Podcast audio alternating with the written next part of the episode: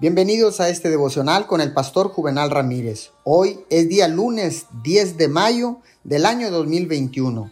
Muchas felicidades a todas las madres de México y del mundo que se celebran en este día. Que tenga usted un bendecido y que disfrute este inicio de semana. La palabra dice en el libro de los Salmos capítulo 32 versículo 5.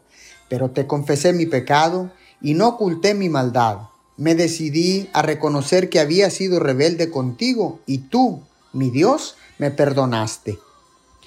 La única forma de lidiar definitivamente con la culpa es confesar el pecado asociado con ella. Una persona debe ir a Dios y decir, reconozco este pecado.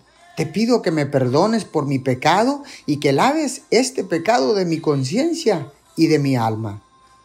Te animo a que examines tu pasado y para enfrentar cualquier pecado no confesado. Deja que Dios te perdone y te libere.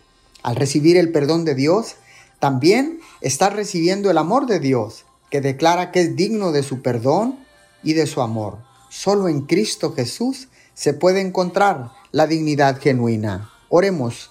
Gracias Jesús, porque solo en ti encontramos perdón de pecados. Tu sangre nos limpia de todo pecado Amén y amén.